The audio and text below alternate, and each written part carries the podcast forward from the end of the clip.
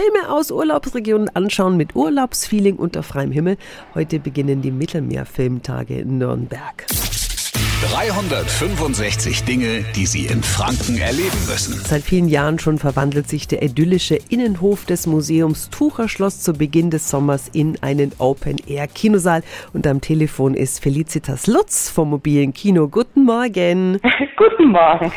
Frau Lutz, was genau erwartet uns bei den Mittelmeerfilmtagen? Die Mittelmeerfilmtage sind ein ganz besonderes kleines Filmfestival und das mobile Kino zeigt dort an zehn Abenden insgesamt Filme, die sich um den Mittelmeerraum drehen, in Originalsprache, sind französische, spanische Filme dabei, immer mit deutschen Untertiteln. Was werden alles für Filme gezeigt? Von Komödien über Arthouse-Filme, Filme, die so ein bisschen mehr ans Herz gehen, man kann sich auf jeden Fall jeden Abend anders inspirieren lassen vom Mittelmeer. Klingt super. Wie kann ich denn dabei sein? Wenn Sie zu den Mittelmeerfilmtagen kommen wollen, dann einfach vorbeikommen, gerne das Ticket vorher schon online kaufen. Manchmal sind beliebtere Filme ausverkauft.